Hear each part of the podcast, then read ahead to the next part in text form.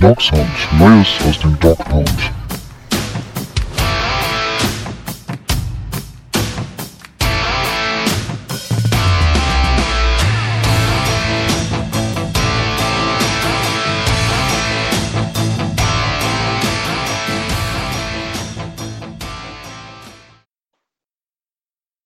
Willkommen aus den Thomas Nowak Studios. Es ist ungewohnt für uns, aber wahrscheinlich auch für euch und ihr wundert euch vielleicht ein bisschen, dass wir so total unangekündigt auf Sendung gehen. Wir haben es ja zwar am Montag schon doch irgendwie durchklingen lassen. Es könnte sein, dass wir uns zwischendurch auch mal melden, um das vielleicht ein bisschen einzuordnen, wo wir uns gerade zeitlich befinden. Ich schaue auf die Uhr, es ist 11.37 Uhr am Samstagvormittag, dem 27.04.2019.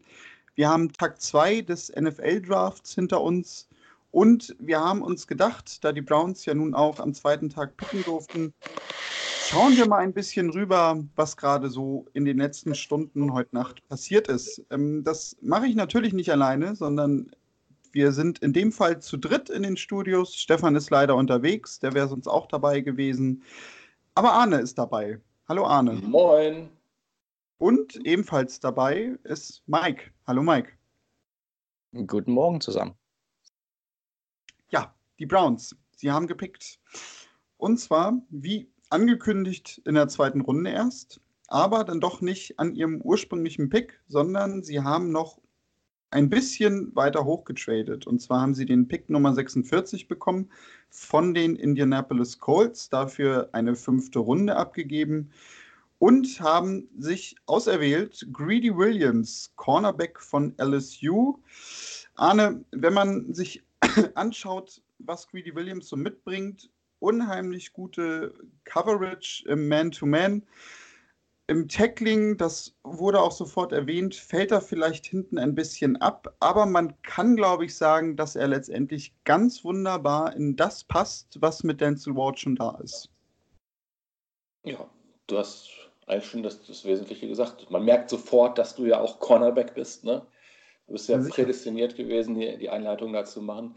Ähm, ich denke auch, es ist die ja, perfekte Ergänzung zu jemandem wie Denzel Ward, ähm, der mit 15 etwas kleiner ist, ähm, aber der eben vom Grundsatz her auch das spielt, was Denzel Ward macht, was wir neulich, als wir den Jan zu Gast hatten, wo der so ein bisschen die Sorge hatte, Mensch, Steve Wilkes bisher mit seinem Sohn, nicht, dass man da jetzt ähm, Denzel Ward versucht, in so ein Zone-System äh, zu pressen. Ähm, oh ja, super ähm, Kombination. Ähm, aber jetzt haben wir noch einen zweiten dazu, also gehe ich auch da mal von aus, das ist Ihnen auch äh, klar geworden, das bringt nichts mit Zone. Ähm, der ist lang, der ist 6'2, ähm, ne, wenn ich jetzt einfach den gestrigen Draft-Tag mal sofort zum Anlass nehme, wir werden zweimal im Jahr gegen die, gegen die Baltimore Ravens spielen.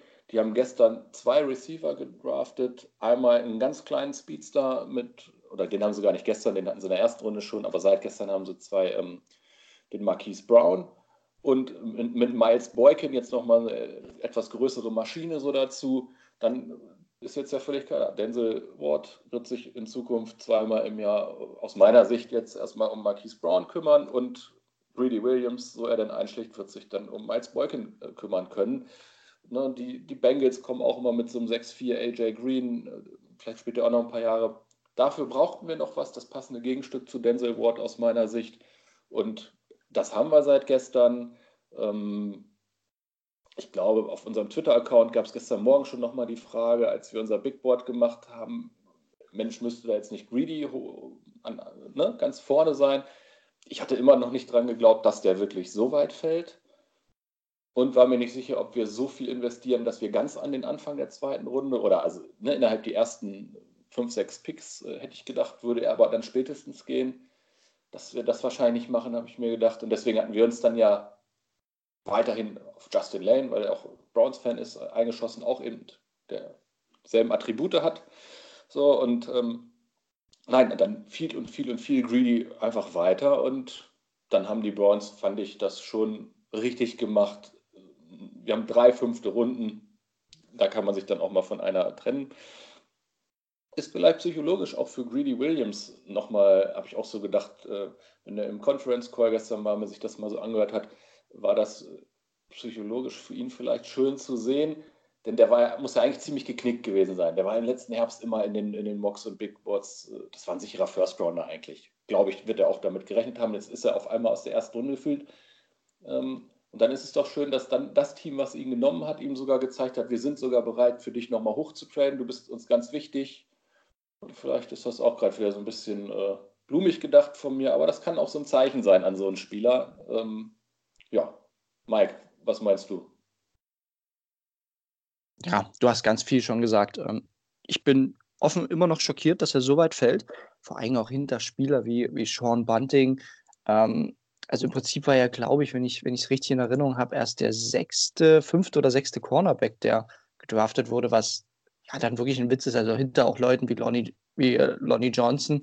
Ähm, kann ich mir tatsächlich überhaupt nicht erklären.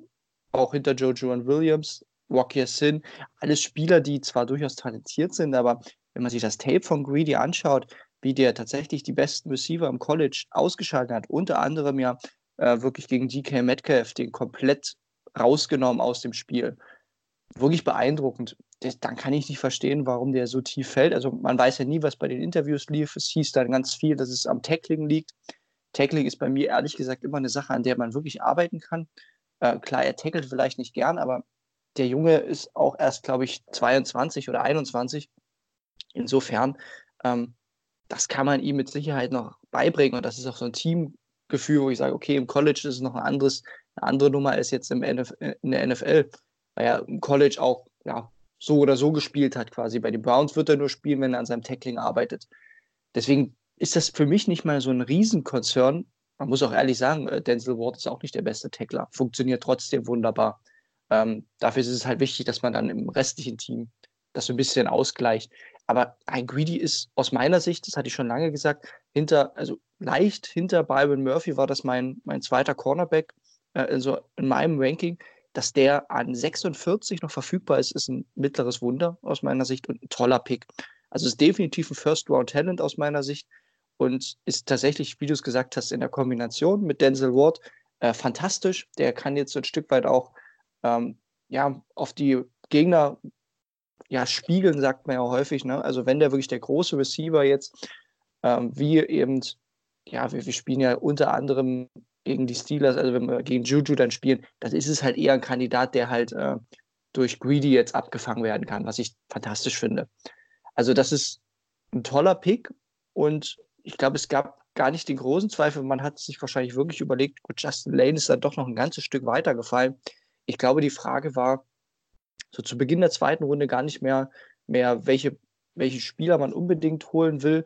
Äh, wenn Greedy ungefähr noch in der Range da ist, war, glaube ich, allen klar, dass es dann der Spieler sein muss. Also es hat mich nicht so extrem überrascht dann zu dem Zeitpunkt. Und das, man hat es ja gesehen, wir haben jetzt auch diese LSU-Connection, das ist auch was sehr Schönes, äh, wo man sieht, dass mit Jarvis Landry und natürlich auch Odell Beckham, der gleich mal per Instagram die Grüße rausgeschickt hat, hat man jetzt so eine kleine Crew. Ist auch nett, finde ich immer. Äh, vorher hat man das, glaube ich, nur mit den Miami-Jungs. Also ich bin mega happy mit diesem Pick. Der wird die Browns sofort verstärken. Und selbst wenn er noch nicht ready ist an Tag 1 mit seinem Tackling, ja, dann spielt er halt erstmal quasi in der Rotation mit. Dafür haben wir ja Terrence Mitchell unter anderem. Das heißt, er kommt auch ohne Riesendruck.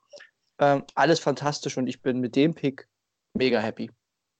Ja, also äh, Alonso Highsmith, der war ja auch in der PK danach. genau das ja nochmal gesagt. Er, ihm war auch nicht klar, er hätte nie damit gerechnet, dass der so weit runterfällt. Ne? Also auch an Tag zwei nochmal. Ja. Ne? Also die, die waren selber und äh, ich meine, ne? weil du sagst, ja, oder ob doch bei den Interviews, also da bin ich fest davon überzeugt, wenn es in den Interviews gelegen hätte, das hätten die ja auch gewusst. Und klar, das, das Tackling wurde ihm immer vorgeworfen und gerade so im letzten Jahr, aber ein Nick Bosa an zwei war, war verletzt. Wenn der wirklich gewollt hätte, hätte der auch nochmal wiederkommen können letztes Jahr äh, für Ohio State und hat dann aber auch sofort gesagt nach der Verletzung, ich versuche es gar nicht mehr in mein letztes College-Jahr, ich mache mir jetzt hier nicht den Draft kaputt oder ich, ne, ich will hochgepickt werden. Alles klar. Ähm, warum, warum soll, soll er in seinem letzten Jahr hier wie irre sich in alle Tackles schmeißen als Cornerback? John Dorsey hat das gestern auch ganz klar gesagt. Der soll covern. Das ist sein Job. Ja. ja? So, ja. aus die Maus. Und das würde auch einem Denzel Ward vielleicht ganz gut tun, dass man den noch ein bisschen sogar einbremst. Der kann es nämlich auch nicht so gut. Der hat zwei Gehirnerschütterungen. Der ist aber ein super Man-to-Man-Cover-Cornerback. Der soll covern.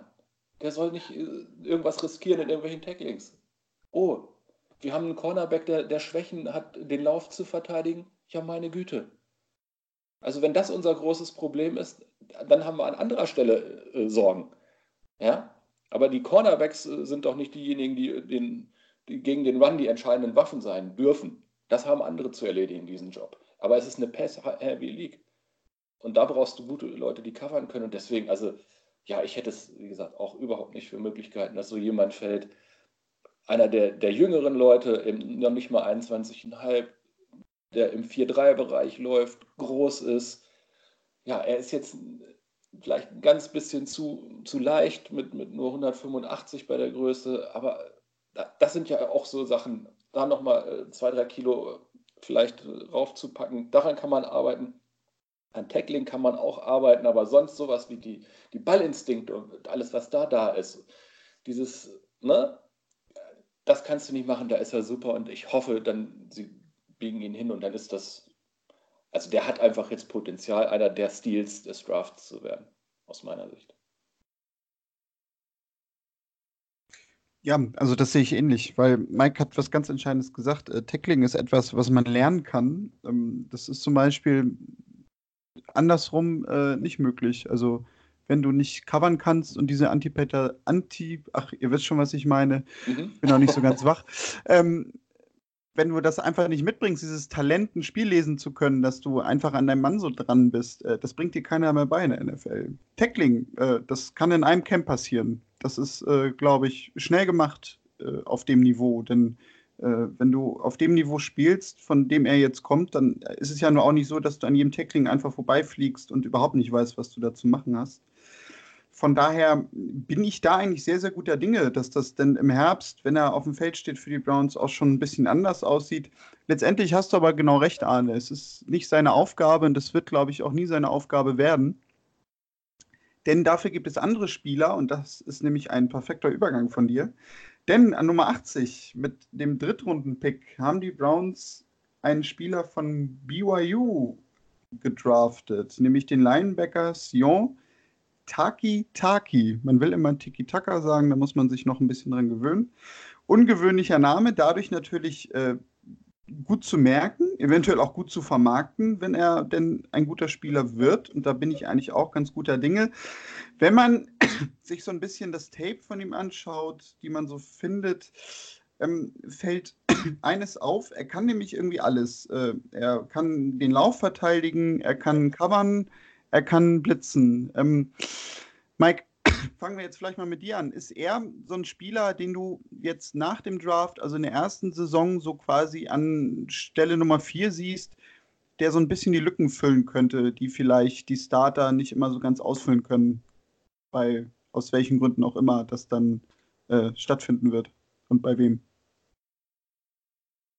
Ja, ob er es kann, ist eine andere Frage. Er wird sofort müssen vermute ich, aufgrund der Tiefe im Linebacker-Core. Ich bin ganz ehrlich nicht begeistert von dem Pick.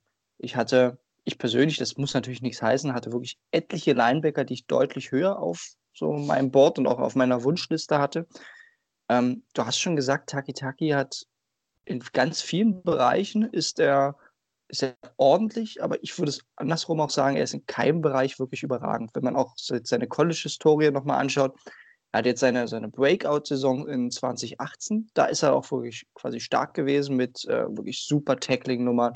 Da war er immer dort. Davor war er halt quasi No-Name, auch aufgrund diverser Off-Field-Issues, die man, da mache ich mir ehrlich gesagt nicht die großen Sorgen. Das ist ein junger Mann, der muss sie, so wie man es hört, hat der sich jetzt auch ein Stück weit gefangen und ist, äh, ja, hat jetzt den Ernst der Lage verstanden. Das, das fließt nicht mal in meine Bewertung ein. Es ist eher dass ich ihn in ganz vielen Bereichen so für Durchschnitt halte und mir es aktuell schwerfällt, äh, ihn jetzt auf dem nächsten Level als Starter zu sehen. Und das ist natürlich in der Position. Und wenn man sieht, wer jetzt alles noch da war, es war ein Blake Cashman da, es war ein Tevon Coney da, es war Mac Wilson noch da, äh, es waren unglaublich viele wirklich sehr gute, Line, äh, sehr gute also Linebacker, die so in meiner Range waren, die ich persönlich einfach es besser sehe. Punkt.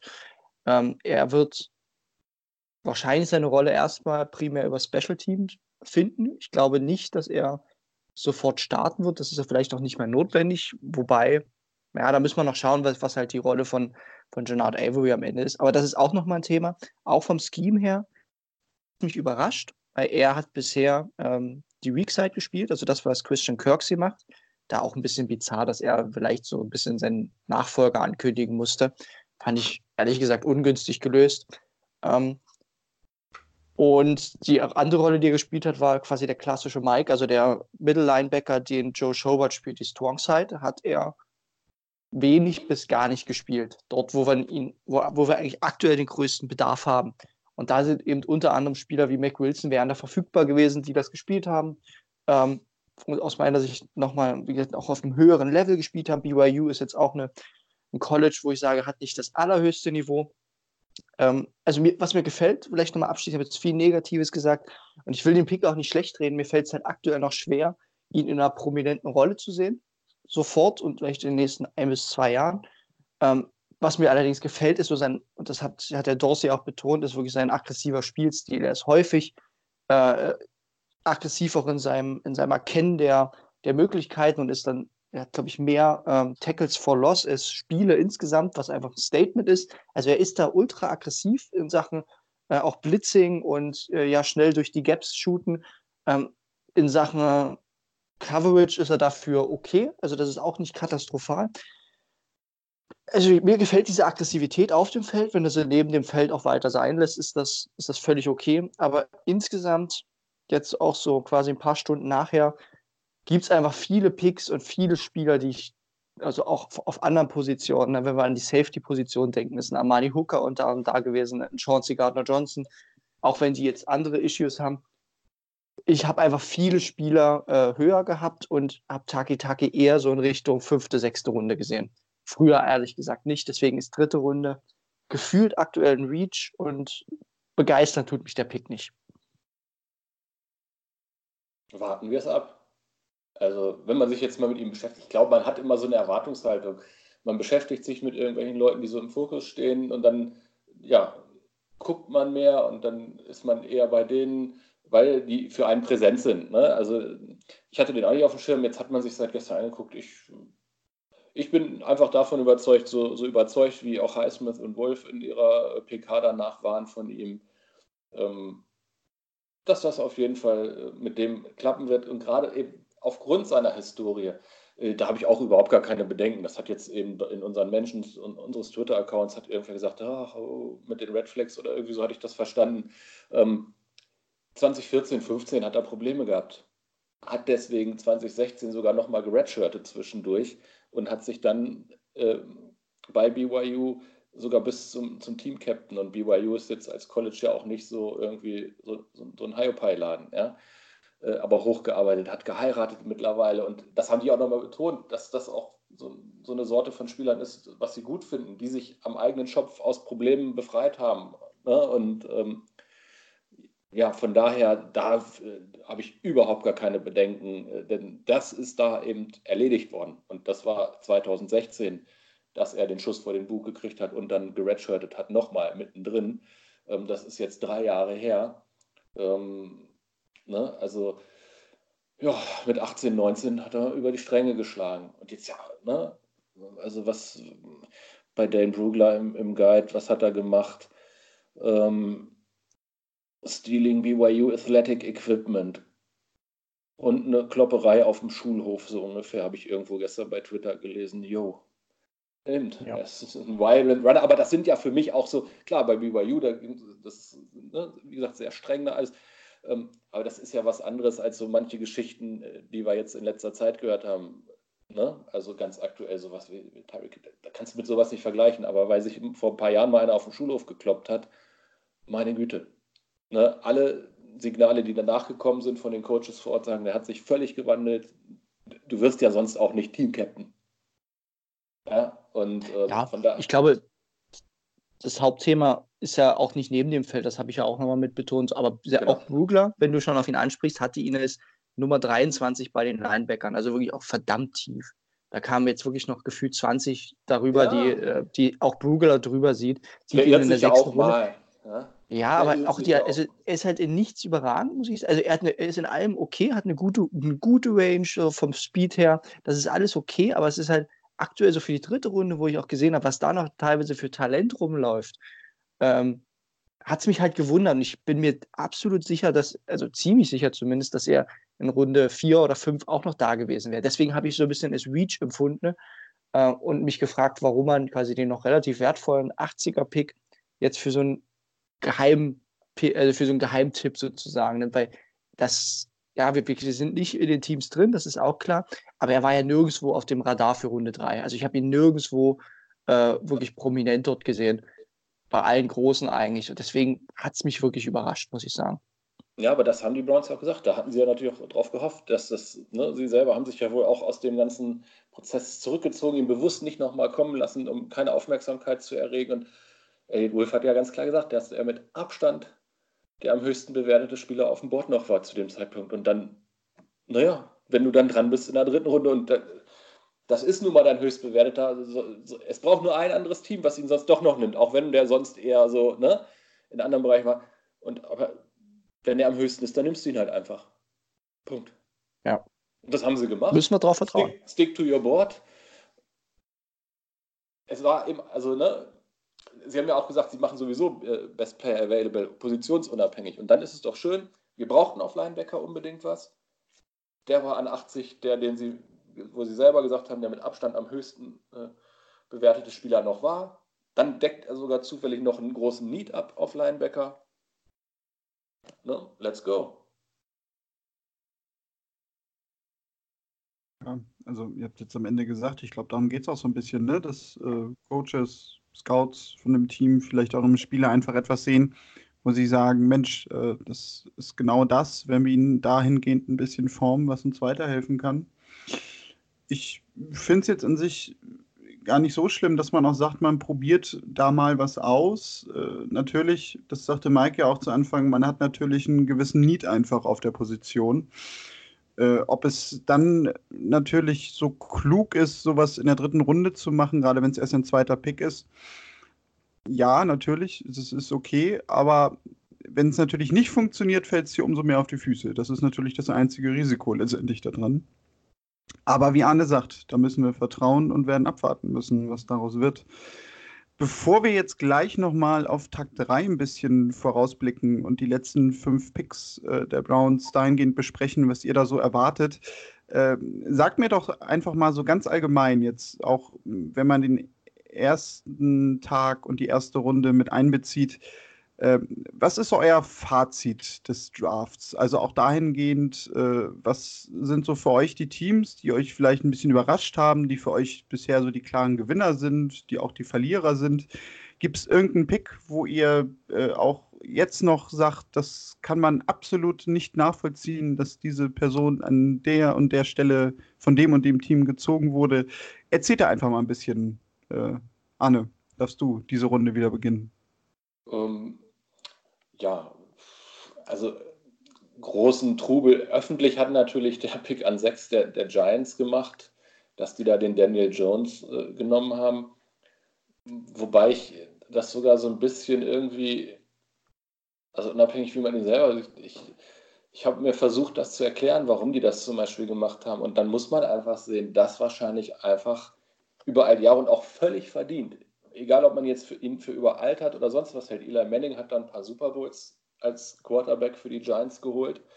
Das heißt, ne, der ist seit Urzeiten da. Also hat der natürlich innerhalb so einer Franchise ein Standing. Und man hat jetzt ja im Prinzip jemanden geholt, der, ja, der gecoacht wurde von dem Coach, der, immer die Manning-Familie coacht. Also im Endeffekt jemanden, der ihm nachfolgen soll, mit dem Eli auch gut klarkommt, auch in so einer Übergangsphase oder so, wo, wo sie vielleicht auch davon ausgehen, dass Eli bereit ist, eine Mentorenrolle einzunehmen. Ähm, ja, also ob das dann reicht, natürlich den über den Dwayne Haskins zu nehmen, das kann jetzt natürlich nochmal bezweifelt werden, das bezweifeln ja viele, aber das ist so meine einzig logische Erklärung jetzt erstmal und dass vielleicht David Gettleman auch so, ja, so traditionell sagt, ja, ich will aber den großen, 6-5 äh, großen, ähm, ja, ich, ne, also das war ja äh, eins der großen Themen. Was, was machen die Giants? Und dann, oh Gott, wie kann man an 17 Dexter Lawrence? Naja, gut, äh, ist aber auch irgendwie so ein Sicherheitspick. Ne? Also 17 ist jetzt auch nicht ganz früh. Und Dexter Lawrence war nach Quinn Williams auf der Position auch wahrscheinlich klar der stärkste. Na, was heißt klar? Ja, Jerry Tillery war auch noch da, aber ne, also das ist jetzt auch kein mieser, also deswegen, mir war es ein bisschen überzogen, wie, wie auf die Giants eingeprügelt wurde. Ähm, für mich äh, völlig zwiegespalten bin ich bei den Cardinals, die grundsätzlich gute Leute gezogen haben, die aber desaströs den Wert von Josh Rosen für sich selbst zerstört haben. Also völlig erbärmlich. Das Front Office hat da komplett versagt.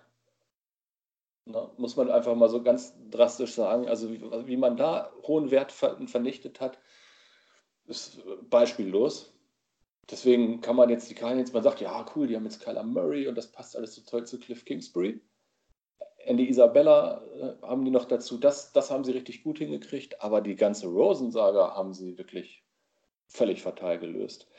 Ähm, unser Divisionsrivale, die Steelers, haben Devin Bush äh, geholt, ähm, haben dafür einen Erstrunden-, einen Zweitrunden- und einen Drittrunden-Pick hingelegt, um einen ähm, ELB eines Loser Colleges zu holen. Schauen wir mal. Natürlich war er einer der, der, der Linebacker dieser Klasse, den man vorne haben musste, aber sie haben sehr, sehr teuer aus meiner Sicht dafür bezahlt, jemanden zu bekommen, der eben der aus, aus Michigan kommt und äh, eben gewohnt ist, damit wichtige Spiele zu verlieren. Ja, gut, Tom Brady kam auch mal aus Michigan, aber da hatten sie auch noch nicht ihren, da haben sie ab und zu auch noch mal äh, gewonnen. Das das wichtige Spiel des Jahres. Ähm, die Ravens haben, finde ich, schon sich gut verstärkt. Die haben seit Jahren große Receiver-Probleme sind das angegangen mit Marquise Brown und Miles Boykin. Auf dem Papier erstmal ordentliche Picks. Pass Rush noch versucht, was zu machen mit Jalen Ferguson, der an, äh, ich weiß gar nicht, wo sie den jetzt gemacht haben, 85, auch auf jeden Fall ein Versuch wert ist. Ähm, tja, die, die Bengals, wenn ich einmal kurz nämlich die Division abklappern, ich weiß gar nicht, äh, ja, die, die Bengals mussten erstmal natürlich, die, die, die O-Line von denen hatte ja letztes Jahr ganz große Federn gelassen. Whitworth war da weg. Dann davor hatten sie vor zwei Jahren äh, Seidler verloren, haben damit Jonah Williams, finde ich, auch einen, ordentlichen Pick einfach erstmal gemacht. Haben, meine ich, ja gestern einfach nochmal äh, zurückgetradet. Ich war ein bisschen überrascht, dass sie nicht Dwayne Haskins gemacht haben. Ähm, Drew Sample in der zweiten Runde fand ich ja irgendwie überdraftet. Wenn man, aber gut, muss man sehen. Also um die mache ich mir weiterhin nicht die allergrößten Sorgen. Ähm, und dann für mein OSU-Herz natürlich, ähm, die Redskins haben viel richtig gemacht. Erstmal auch wieder auf dem Papier. Es war vorher äh, kolportiert worden, dass sie angeblich Haskins wollen. Es wurden Uptrade-Szenarien gezeichnet. Sie sind ruhig geblieben. Er ist an 15 zu ihnen gefallen. Er ist der Local Boy aus Maryland, tolle Geschichte. Er hatte vor dem Draft, bevor er wusste, dass er zu den Redskins geht, gesagt, welches Team auch immer mich pickt, muss mir einen meiner drei OSU Receiver Boys holen, bitte Paris Campbell, Terry McLaurin oder Johnny Dixon. Sie haben auch noch Terry McLaurin geholt. Also dann natürlich jetzt, wenn man OSU-Fan ist, in der NFC auf jeden Fall jetzt ähm, ist es wert, ein Auge auch auf die Redskins in Zukunft zu haben deswegen haben die für mich dann natürlich auch viel richtig gemacht, erstmal grundsätzlich. Das wäre jetzt erstmal so meine, meine lange Blitzzusammenfassung. Ja, Mike, äh, du dürftest dann ähm, zu den Giants, da war nämlich auch so mein Gedanke, kann es eventuell sein oder lassen GMs und, und auch eine, eine, eine Clubführung sowas dann doch nicht mit sich machen, auch wenn es ein Eli Manning ist, dass der Starting Quarterback da vielleicht sogar so ein bisschen Mitspracherecht hat, weil ich meine, Manning weiß natürlich selbst, seine Zeit wird jetzt in den nächsten zwei Jahren wahrscheinlich irgendwie vorbei sein und es geht jetzt darum, irgendwie einen Nachfolger äh, einzuleiten und, und an ihn zu übergeben, dass er da vielleicht auch so ein bisschen mit ausgesucht hat und es deswegen zu Daniel Jones gekommen ist? Kann ich nicht viel zu sagen. Bei den Giants würde mich nicht mehr allzu viel wundern. Das wirkt einfach wie tatsächlich eine chaotische Franchise mit, mit Gentleman, die auch wirklich, ja, insgesamt, man hat ja die, die äh, Videos aus dem Stadion gesehen, die Fans waren ja sichtlich enttäuscht äh, mit dem Pick. Daniel Jones, also der Junge kann ja da nichts dafür, dass er da an sechs gepickt wird. Mich hat es auch gewundert. Ich glaube, dass äh, ja, Manning insgesamt einfach nicht begeistert sein wird, dass jetzt ihm ein Quarterback mit der ganzen Stimmung trotzdem im Nacken sitzt. Ich glaube deswegen nicht, dass er jetzt ein riesen Mitspracherecht hatte, weil es in der Gesamtsituation für ihn trotzdem nicht so positiv ist. Und Daniel Jones schon einer der Quarterbacks ist, der aus meiner Sicht schon eher NFL-ready ist von, seinem, äh, von, von seiner Herkunft, von seinem System, das er bisher gespielt hat, ähm, glaube ich, dass er zum Beispiel früher jetzt spielen könnte. Er ist noch ein Drew Lock, der unglaublich viel Technik noch verfeinern muss. Ähm, auch Haskins, der quasi ja nur eine halbe Saison gespielt hat, hätte eher noch redshirten können. Ich glaube, Daniel Jones wird ja natürlich diese Saison nur spielen, wenn, wenn Manning weiter schlecht spielt. Aber ja, ich glaube, die Giants, das ist eigentlich nicht nur der Daniel Jones-Pick, es ist eher die Gesamtsituation, dass diese Franchise ja quasi auch an Nummer 17 dann Dexter Lawrence zieht, wo ich mir so denke, hm, ist eigentlich weder Need noch Best Player available an der Position. Quasi, das ist ja der Pick, den sie für Odell dann abgegeben haben. Dann später nochmal ähm, quasi reingetradet für die Andre Baker. Guter Cornerback auf jeden Fall, kann man machen, aber passt eigentlich gar nicht so richtig zum Scheme der Giants weil die viel Press spielen und die Andre Baker wirklich der, äh, der Zone-Cornerback ist, schlechthin. Ne? Der hat nun mal nicht den Speed und wird jetzt in quasi ein System gepresst, das ihm aber Man-Coverage und Press-Coverage aufdrückt, was eigentlich nur schief gehen kann.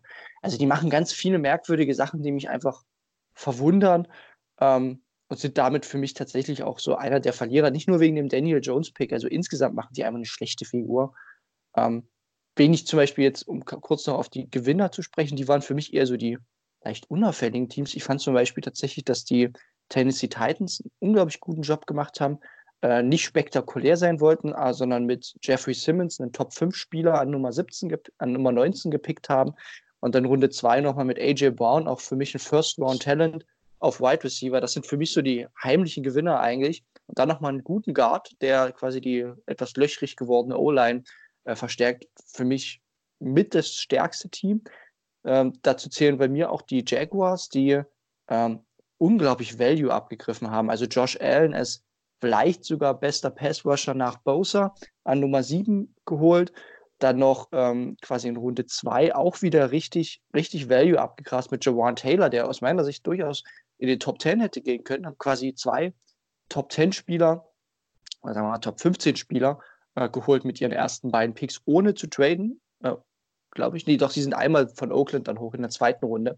Aber absolut beeindruckend, was die dann gemacht haben. Und dann schaue ich nochmal kurz. Ich glaube, der dritte Pick war von denen auch relativ gut.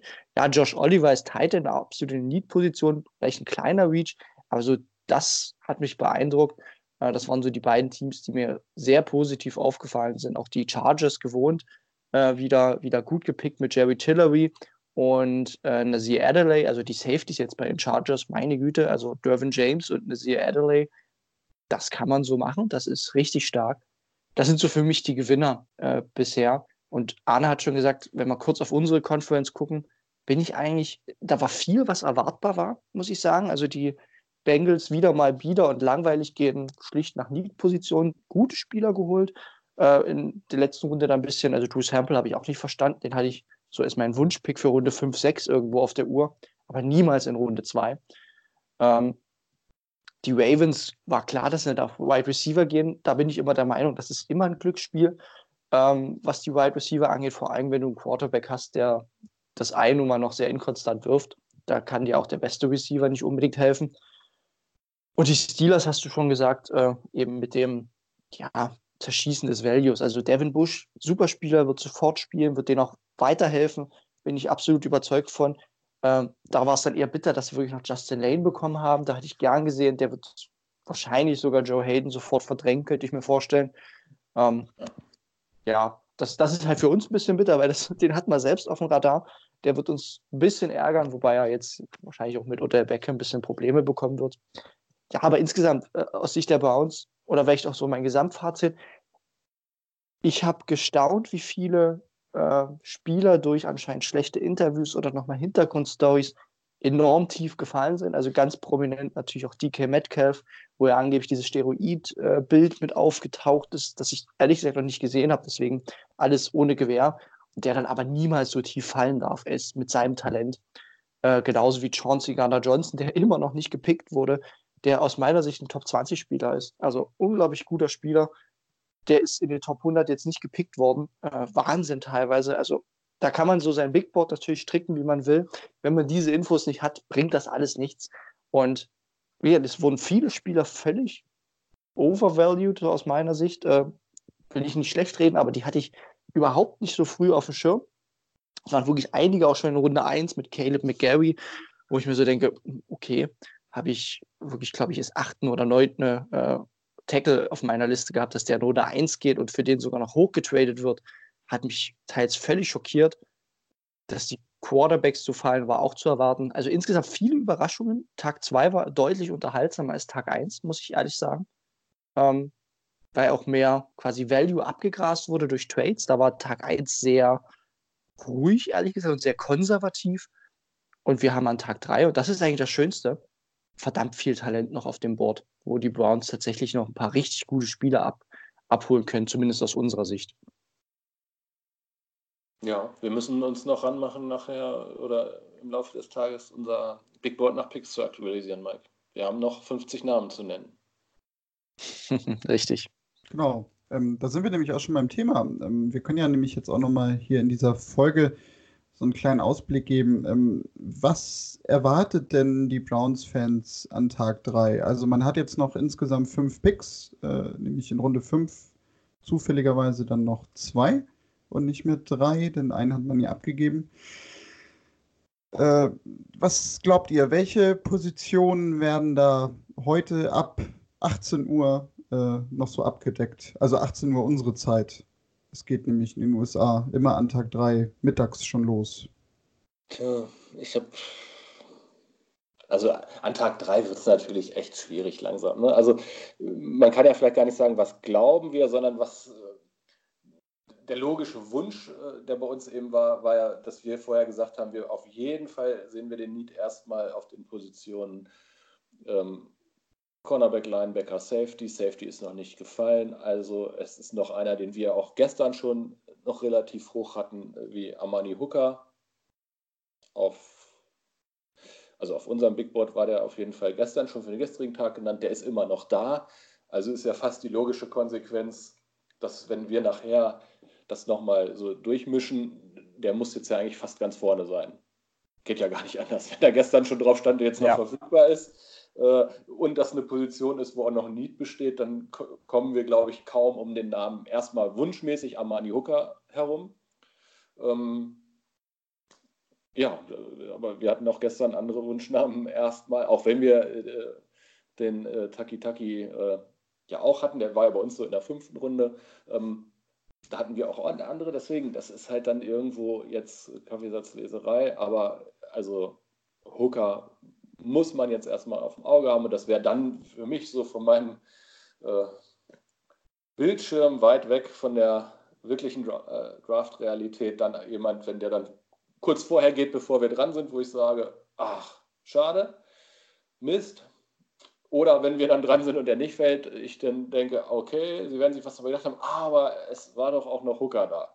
Also der ist für mich jetzt so prägnant äh, einer von denen, ähm, die natürlich da sind, weil ja, ich, ich kann mir jetzt irgendwie nicht vorstellen, dass jetzt zum Beispiel, oder vielleicht machen sie doch noch einen Mac Wilson, also und sagen, also das würde das auch hergeben, oder Cashman. Cashman ist auch da, der, auf den würde ich mich auch noch freuen. Vielleicht machen sie sogar zwei Linebacker. Äh, kannst du, glaube ich, auch gebrauchen. Cornerback glaube ich jetzt mittlerweile nicht, dass wir noch irgendwie was machen. Oder ja, Chauncey Gardner Johnson hat Mike jetzt schon genannt, ist natürlich noch da. Ähm, es sind noch ganz, ganz tolle, aber das wussten wir im Vorfeld, dass da der Draft unheimlich tief ist. Ganz tolle Wide Receiver da. wenn ich sehe, Kevin Harmon ist noch da, auch von den ganz großen, Hakim Butler ist noch da, äh, später raus am Tage, äh, Jess Ferguson kann da noch spannend werden. Ähm, vielleicht machen wir noch mal einen Edge Rusher, äh, Defensive Tackles, sollten wir schon auch noch für die Tiefe irgendwie was machen. Ähm, da ist noch einiges da. Da vielleicht auch noch, da liegt für mich noch wieder eine schöne Home Story drin. John Kominski, ähm, irgendein Browns-Fan hat ja auch gepostet äh, auf Twitter, ähm, dass ja seine, seine Frau eine Arbeitskollegin von der Frau von John Kominski ist und er unbedingt, unbedingt zu den Browns will. Also das ist eben auch jemand, der hatte auch ein Local Visit, äh, der auch eben selber Browns-Fan ist. Die haben ja immer den Mega-Bonus bei mir, wie ich ja schon jetzt oft genug erwähnt habe. Ähm, ja, von daher schauen wir mal. Aber gerade in den späten Runden hat natürlich schon im letzten Jahr die, die Dorsey Crew gezeigt, dass äh, sie da oft so ganz eigene Gedanken irgendwie hat, die man natürlich auch nur vor Ort in der Tiefe dann so nachvollziehen kann. Und wir kriegen ja einfach das, was eh so die breite Masse kolportiert, immer mit. Dadurch kommen die dann auch auf unseren Radar, äh, wenn wir nicht gerade die ganz großen College-Experten sind. Und das sind wir hier in dieser Runde jetzt nicht, weil Jan heute nicht dabei ist. Ähm, von daher, äh, aber auch da die von ihm genannten Stils, äh, möglichen Stils, Sleeper-Kandidaten für den nächsten Tag muss man natürlich auch noch auf dem Schirm haben. Da ist jetzt auch keiner bisher überraschend schon gegangen. Äh, Greg Dodge und Jacoby Myers waren das zum Beispiel.